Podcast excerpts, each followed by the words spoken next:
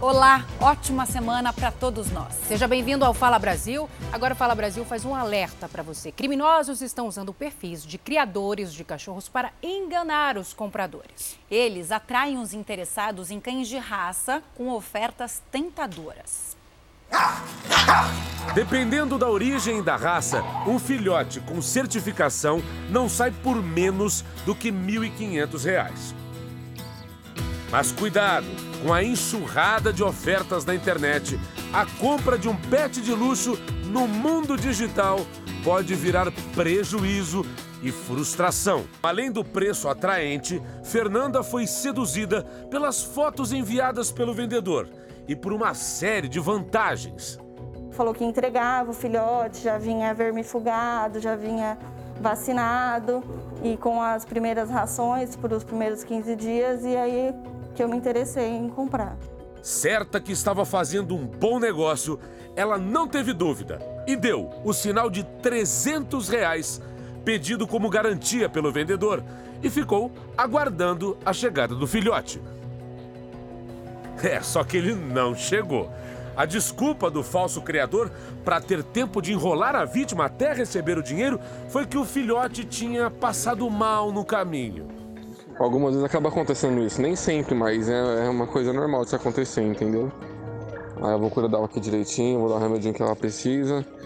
Aí amanhã de manhã ela vai estar melhorzinha já, aí ela vai estar com mais energia também, aí não vai ter problema, entendeu? Mas não precisou de muito tempo para Fernanda perceber que tinha caído num golpe. Para enganar as pessoas, o falsário usa fotos de criadores verdadeiros, honestos, que ele copia de páginas oficiais nas redes sociais. Para este perfil, por exemplo, o golpista, que se identifica como Rafael Guilherme, roubou imagens do Alex Piffer, um criador de cães que realmente existe em Ibiúna, no interior de São Paulo. A minha esposa deu um recado para mim: olha, tem uma pessoa tentando falar com você sobre um golpe. E aí eu adicionei essa pessoa, vi que a pessoa realmente tinha sofrido o golpe ali, que não era uma fake news, né? Fernanda não foi a única vítima a entrar em contato cobrando do Alex por acreditar que ele é que estava envolvido no golpe.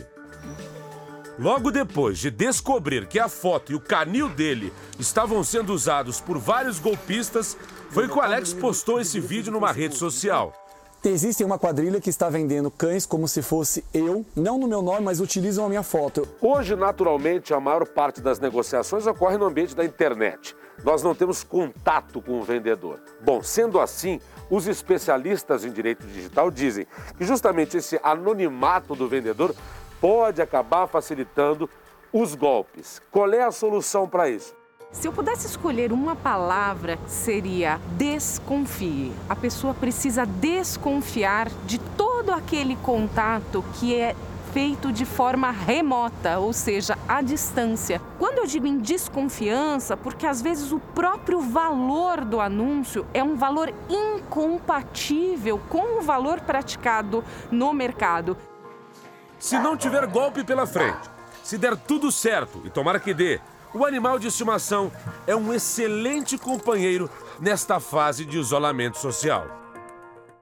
É isso, mas o que disse o especialista está certíssimo. Quando a oferta é muito tentadora, fique de olho, não só em relação aos cães, em relação ao equipamento de ginástica, empréstimo, tem um monte de oferta maravilhosa na internet. Cuidado.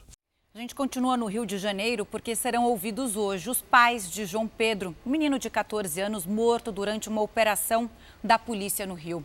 Um dos policiais envolvidos na ação mudou o depoimento e é por isso que a gente vai conversar com a Aline Pacheco. Aline, bom dia para você. O que ele disse, hein?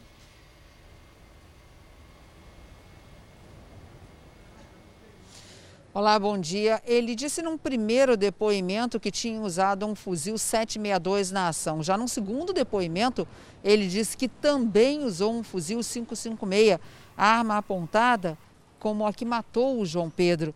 O garoto de 14 anos estava no complexo do Salgueiro durante uma operação das polícias civil e federal, isso no último dia 18. Ele estava na casa de um tio dele. A perícia também apontou que o tiro que o matou entrou pelas costas. Uma reconstituição do crime vai acontecer assim que todas as testemunhas forem ouvidas. Voltamos ao estúdio do Fala Brasil. Obrigado, Aline. Agora, olha que absurdo, Salsi. Um em cada dez motoristas assume que dirige embriagado. Será que a gente não vai aprender nunca? Gilda? É um absurdo isso. Foi o que apontou uma pesquisa do próprio Ministério da Saúde, Salsi. Pois é. E os homens, Zucatelli, são a maioria. E a capital do Piauí, Teresina, é a cidade com o maior número de motoristas que admitem beber e dirigir. Vamos acompanhar na reportagem. Edivan mostra as marcas e sequelas do acidente de trânsito em que quase perdeu a vida. Foram quatro anos até que conseguisse voltar a caminhar.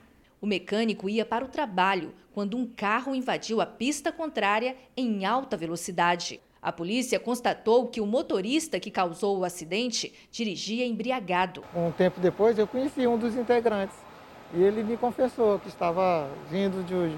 estava trabalhando e lá beberam. E ao amanhecer, eles vinham para casa, foi quando aconteceu o acidente. No Brasil, a cada 10 motoristas, um admite que dirige depois de beber. Teresina é a capital brasileira que ocupa o topo desse ranking. 24% dos motoristas dizem que assumem o volante sob o efeito de álcool. Na sequência estão Palmas e São Luís. As capitais com as menores incidências são Recife, Vitória e Rio de Janeiro. Os dados são do Ministério da Saúde. O consumo de bebida alcoólica também pode aumentar a gravidade dos ferimentos causados em acidentes de trânsito. 92% dos pacientes com traumatismo craniano envolvendo motocicleta, 92% tinham álcool envolvido no, no, evento, no acidente. Já recuperado, Edivan faz um alerta para quem insiste em beber e dirigir. Quem um dia pensar em beber e dirigir, Tire esse pensamento, fique em casa, ou pague alguém, ou leve alguém para dirigir no seu lugar, porque elas podem ferir até mesmo matar outras pessoas. Sem dúvida, é uma questão de responsabilidade, né? Agora a gente fala de uma questão dramática, gente. Uma reunião marcada para amanhã pode definir o futuro dos mais de 200 colombianos que estão há quase duas semanas morando no saguão do maior aeroporto do país. Crianças e idosos estão entre os estrangeiros que dormem no chão e sobrevivem de doações. Todos estão à espera de um acordo entre os governos brasileiro e colombiano para voltar para casa. Stephanie perdeu o emprego e precisou sair da casa onde morava em São Paulo. Há 10 dias ela acampa no aeroporto com a filha Maria José, de apenas dois anos. Em las tardes, eu la bajo hacia el parqueadero y la salgo para tomar un poco de sol. Ella me dice, mamá, vamos en el carro. Claro que es difícil, muy difícil. Para uma madre? Para uma madre ver a su hijo en esa situación. Christian também está entre os mais de 200 colombianos que estão morando no maior aeroporto do Brasil. Ele veio de férias e não pôde mais voltar para casa. Tinha meu presupuesto, me empezaron a posponer los vuelos y mis ingresos se fueron yendo lo que tenía programado y el gobierno supuestamente iba a dar una ayuda para los turistas, nunca me llegó la ayuda. Sandra era cozinheira em um restaurante sem salário. Ela não tem como pagar comida nem aluguel. Em verdade, aqui estávamos muito bem até que se chegou a pandemia. Já tudo começou a cambiar e a cambiar e já todo se cerrou e quedei sem trabalho. Todos vivem apertados nesse espaço pequeno do saguão do aeroporto e sobrevivem com doações de alimentos, roupas e cobertores. Muitos colombianos dizem que não têm mais dinheiro para permanecer no Brasil, por isso precisam tanto voltar para casa. O problema é que eles reclamam que não há voos comerciais para a Colômbia. Também não há previsão de quando finalmente vão poder sair do aeroporto e reencontrar as famílias no país de origem.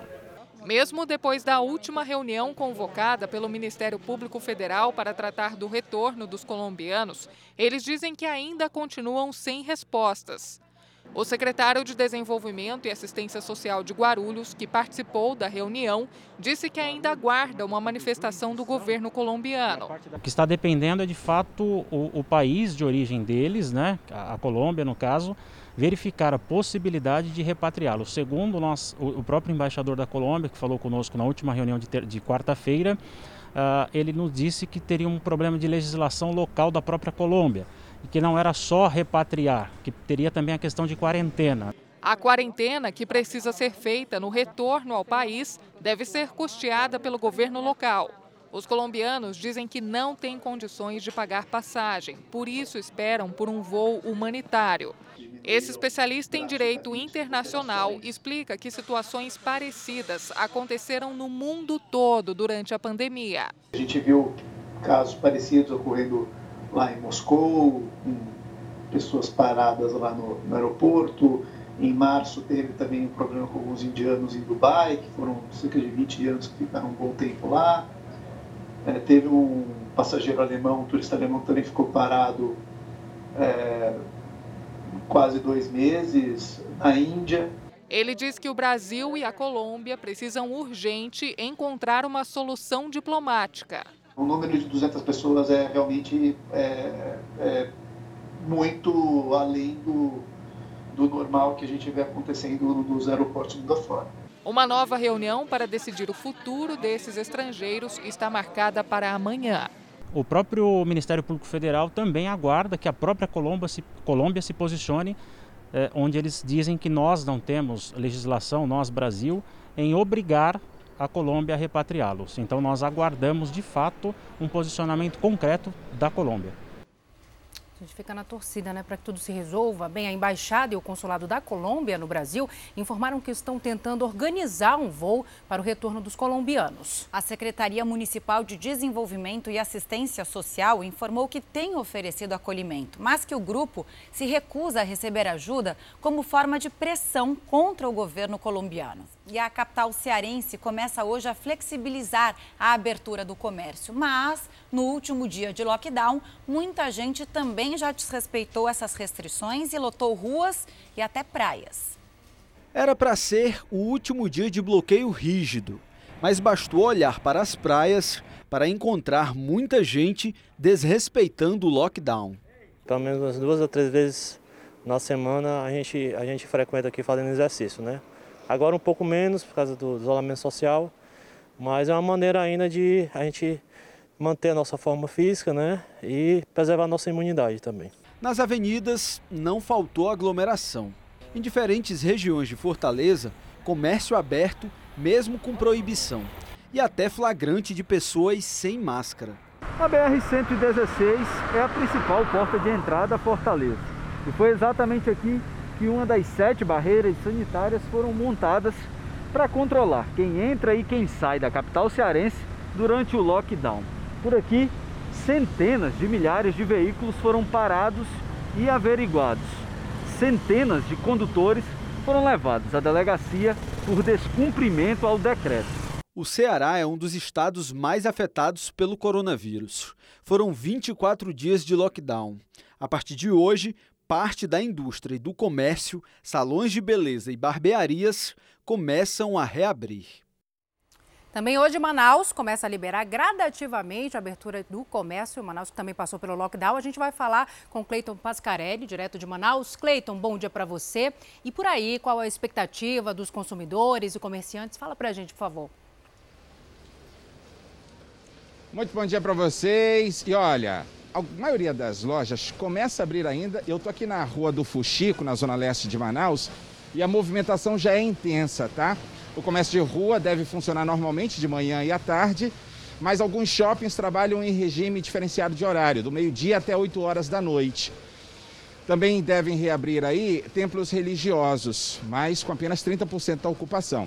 É bom lembrar que no comércio é, está proibida qualquer divulgação de liquidação ou ações similares de forma presencial. Também devem retomar o trabalho os servidores públicos estaduais, exceto aqueles ligados à Secretaria de Educação. O Amazonas já registrou 41.378 casos de Covid-19 e mais de 2.050 óbitos. Voltamos ao estúdio do Fala Brasil. Obrigada, Cleiton, pelas atualizações. Aqui na cidade de São Paulo, a flexibilização ainda causa muitas dúvidas. Isso porque o estado todo inicia hoje um plano de reabertura né, do comércio, mas o prefeito da capital, Bruno Covas, estendeu a quarentena. Isso está causando uma confusão aí na cabeça de todo mundo. A Michele Rosa está aqui para esclarecer para a gente. Michele, afinal de contas, o que vale? Bom dia para você. Bom dia, bom dia a todos que estão nos assistindo. O que vale é o decreto municipal, que prorrogou a quarentena até o dia 15 de junho. Então, aqui na cidade de São Paulo, apenas os serviços essenciais podem funcionar. Shoppings, comércio e outras atividades devem enviar um projeto de reabertura para a prefeitura que vai avaliar se essa retomada oferece ou não algum risco. Esses projetos devem ser enviados pelas associações responsáveis por cada setor. Uma novidade é que os atendimentos serão retomados nas, nas unidades de saúde que atendem aí especialidades, mas essa retomada também será de forma gradual, começando pelos pacientes que já tinham consultas agendadas. Por outro lado, cidades do litoral e do interior de São Paulo já começaram com a reabertura do comércio. O governo estadual criou uma divisão por fases dependendo, claro, do número de casos da Covid-19 e também da ocupação dos leitos. Afinal de contas, hoje no Brasil são mais de 514 mil casos, com mais de 29 mil mortes, e o estado de São Paulo é o que tem a situação mais grave. Só aqui são quase 110 mil casos e mais de 7 mil mortes. Voltamos ao estúdio do Fala Brasil.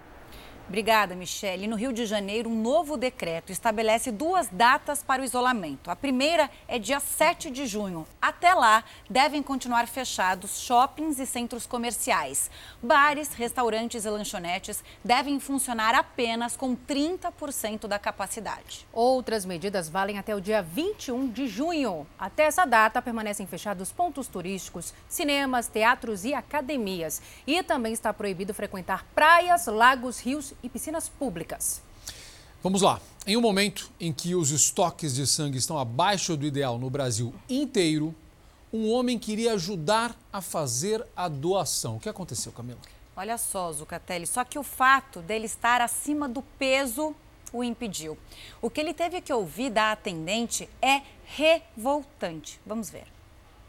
Sensibilizado com as campanhas que pedem doação de sangue, o analista de sistema, que estava em home office, deixou o trabalho e foi até uma unidade da Hemominas em Belo Horizonte. Mas não conseguiu ajudar porque disseram que ele está acima do peso que a cadeira suporta. Falaram que a cadeira era para 150 e eu fiz, pesei lá, estava pesando 170.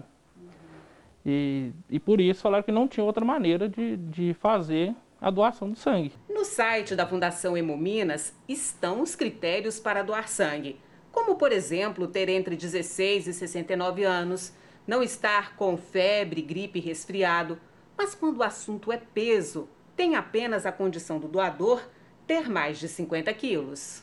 A diretora da fundação esclareceu que a questão não é o peso que a cadeira suporta, e sim preservar a saúde do doador. Disse que a Hemominas orienta os profissionais a não colherem sangue em candidatos com índice de massa corporal acima de 40. Isso seria uma proteção para o doador por causa do risco de doenças associadas. Pessoas com índice de massa corporal mais aumentada, se tiver uma doença cardíaca, uma doença metabólica que a gente não saiba qual é, o, o risco dela passar mal durante a doação é muito grande. Quando pergunto por que não tem essa informação no site, ela disse que vai haver uma reformulação, mas não tem data prevista. Vai ser revisada até junho.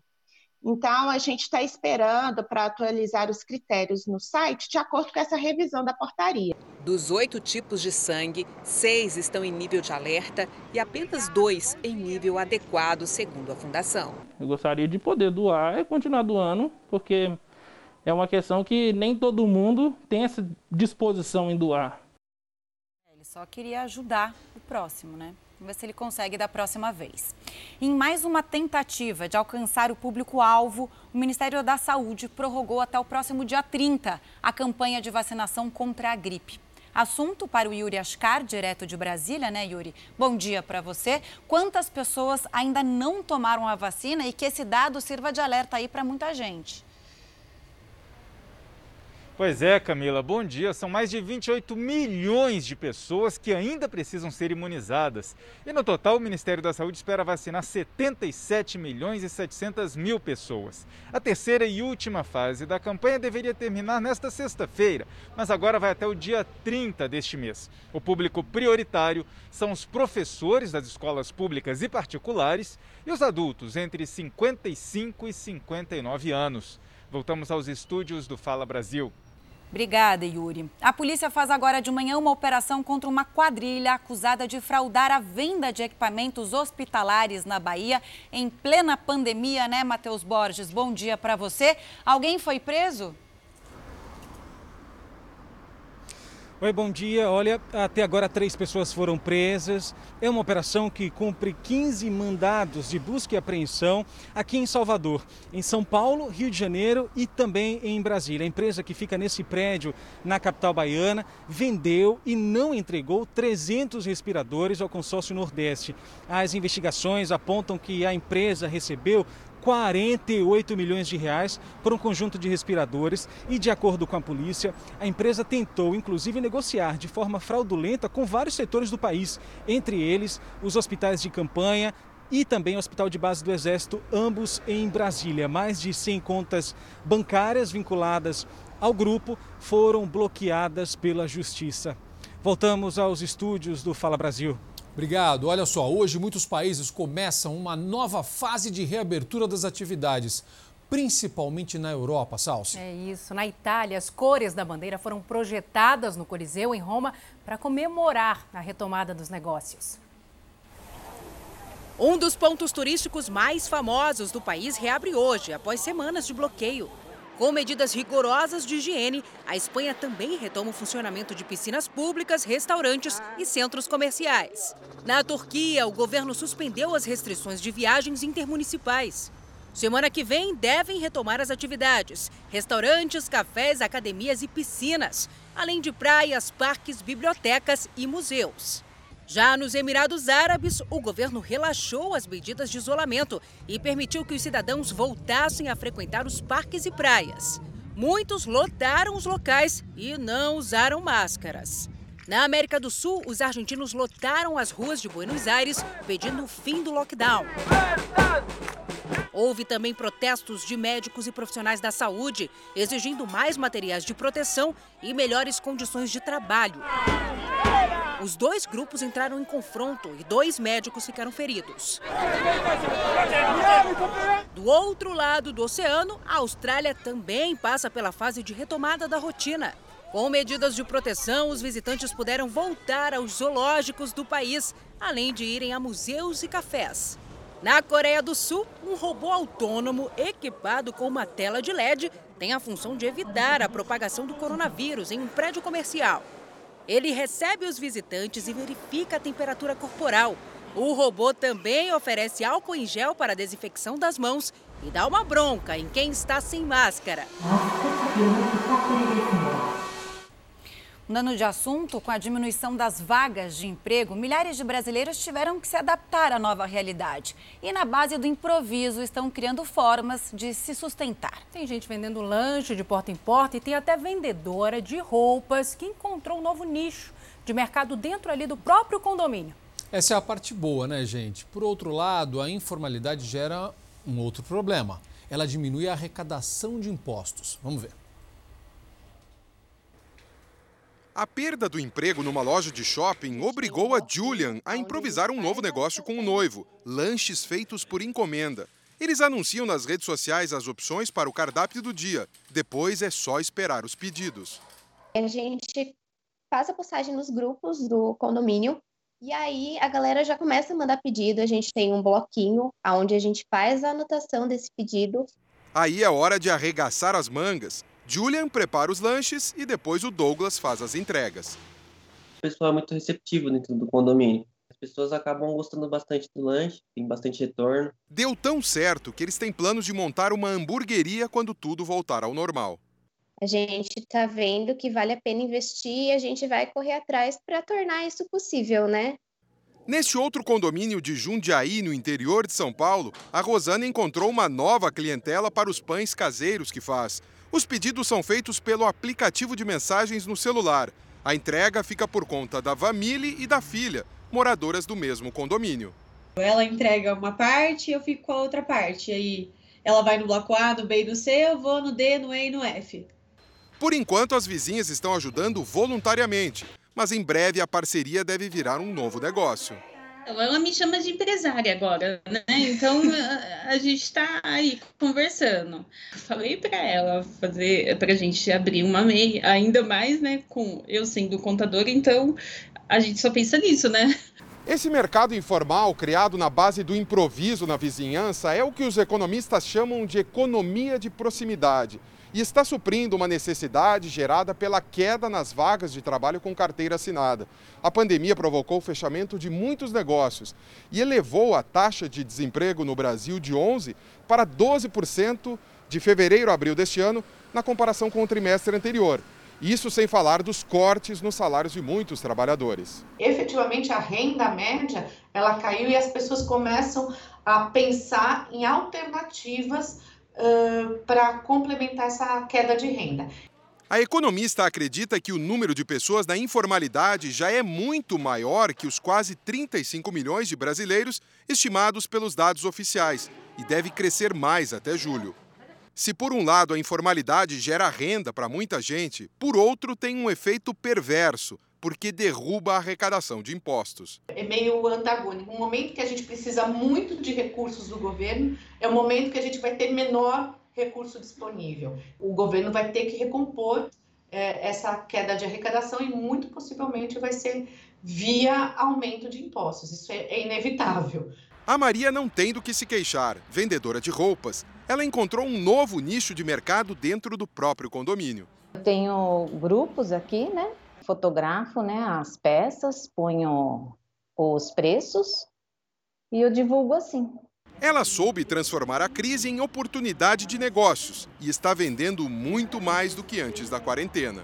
O comércio está todo fechado, né? E agora esfriou, então para mim foi ótimo, né? A mãe do menino Rafael Mateus, de 11 anos, morto há cerca de 15 dias, foi ouvida novamente pela Polícia Civil neste final de semana em Porto Alegre. Ela já tinha confessado o crime nessa. Pois é, no depoimento, a mãe reafirmou a versão de que deu medicamentos ao filho e por isso ele morreu. Diferente lá do primeiro depoimento dela, né, que foi cancelado. Já o laudo médico aponta que o garoto foi morto por asfixia mecânica. Foram mais de sete horas de depoimentos até que Alexandra Dugolkensky, 32 anos, desceu as escadas do Palácio da Polícia em Porto Alegre. Ela estava de macacão laranja do departamento penitenciário, já que está detida na penitenciária de Guaíba. Os advogados de defesa mantiveram a versão de que Alexandra matou o filho Rafael Vinques por acidente com a dose de medicação, ou seja, cometeu homicídio culposo quando não há a intenção de matar. Ela respondeu mais de 200 perguntas de três agentes policiais, é, não furtou-se a nada, com a maior coerência possível. E a defesa tem certeza que com a juntada dos laudos periciais vai ser comprovada com muita tranquilidade que esse crime foi um crime culposo sem intenção de matar. O corpo de Rafael Vinques, de 11 anos, foi encontrado dentro de uma caixa em uma casa ao lado a que ele morava com a família em Planalto, no norte do estado. A mãe alegou que o menino estava agitado e deu comprimidos para ele dormir. Quando percebeu que Rafael estava morto, ficou assustada e decidiu esconder o corpo. Mas o laudo preliminar da perícia desmente a versão, apontando asfixia como causa da morte. Esta foi a segunda vez que Alexandra prestou depoimento à Polícia Civil. Segundo o diretor de homicídios, o primeiro depoimento não será descartado. Durante todo o depoimento, Alexandra esteve frente a frente com três delegados. Eles disseram que em alguns momentos, mesmo usando máscara por conta da pandemia do coronavírus, ela chegou a demonstrar alguma emoção. Em determinado momento chegou a chorar, mas não quis gravar com nenhuma equipe de reportagem quando saiu aqui do Palácio da Polícia. Por que, que você matou ele? Faremos a reconstituição. Uh, isso é tanto uma intenção da, da investigação policial, como também a intenção da, da defesa. Eles, mais uma vez, uh, solicitaram que fosse feita, inclusive pedindo que fosse feito quanto antes. mas nós precisamos ainda uh, concluir outras diligências para que a gente possa fazer, sim, a reconstituição do fato. Olha que absurda a próxima história. Vacinas foram descartadas depois de uma unidade básica de saúde ficar sem energia. Aí você pergunta qual o motivo? A fiação elétrica foi furtada três vezes em menos de uma semana. O estrago feito pelos criminosos ficou visível do lado de fora da UBS. Um cabo de energia cortado, painel estourado e parte da fiação furtada. A unidade de saúde da Zona Norte de São Paulo ficou 12 horas sem energia elétrica, como mostram estas fotos tiradas por funcionários. Sem refrigeração, as vacinas guardadas perderam a validade e tiveram que ser descartadas. Minha filha e minha sobrinha também vieram tomar vacina, né? Que elas são do grupo de risco. E chegou aqui e teve essa notícia, né? Que não, não tinha vacina, que eles tinham roubado o fio. Não é a primeira vez, né? Houve outros dois furtos de fiação no intervalo de uma semana na UBS mas a Secretaria Municipal da Saúde não informou quantas vacinas foram perdidas. É, eu acho um descaso, né? Um descaso com a população. Teria que ter mais segurança? Sim, mais segurança. Para não prejudicar ainda mais a população, a Secretaria Municipal da Saúde reforçou a segurança da UBS. Antes havia vigilante somente durante o dia, mas depois de três furtos no período de uma semana, a decisão foi por manter a vigilância à noite quando a unidade de saúde está fechada. A UBS atende uma população grande na região de Pirituba e abre inclusive nos fins de semana. O Jorge trouxe os dois filhos para tomar a vacina contra a gripe e ficou inconformado ao saber dos furtos. A comunidade daqui da região já é carente, entendeu? Ainda, ainda falta isso daí, as pessoas da furta aí piora tudo. Olha, a gente vive uma nova realidade, né? E em tempos de pandemia, as festas e aglomerações são um grande risco para a saúde das pessoas. Bom, pensando nisso, uma escola de Brasília adaptou a festa de formatura dos alunos. Aos poucos, o estacionamento do Cine Drive-In ficou cheio. Mas esse não era um dia de lançamento de mais um sucesso do cinema, não. Tá certo que não foi bem assim num carro que a Daniele tinha imaginado, a formatura do colégio onde estudou por 11 anos.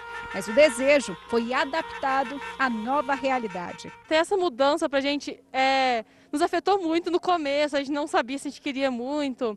Mas aí começaram a nos apresentar as ideias. E não é que deu certo? Foi uma noite inesquecível, daquelas para contar para os netos no futuro. A presença de amigos, família, com devido distanciamento social. O evento ainda foi transmitido pela internet para aqueles que não puderam comparecer. Ao todo, 200 alunos se formaram, assim, sem sair de perto do carro. O evento foi realizado agora, no meio do ano, porque a escola segue um calendário internacional, em que o ano letivo acaba em junho. Mas além da festa, eles se preocuparam também com a solidariedade, esse momento difícil em que todos nós estamos passando, e doaram alimentos a uma creche que fica na periferia de Brasília. Com a iniciativa, esse ciclo não poderia ter terminado sem o merecido parabéns. Thank you and congratulations.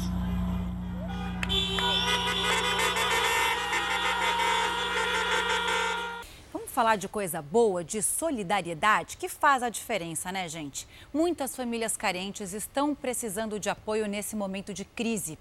A campanha SOS Famílias do Sertão está levando ajuda às famílias mais afetadas pela pandemia no Nordeste. E já tem muita gente colaborando. Participe você também. Se você ainda não contribuiu, aponte o seu celular para o QR Code que está na sua tela.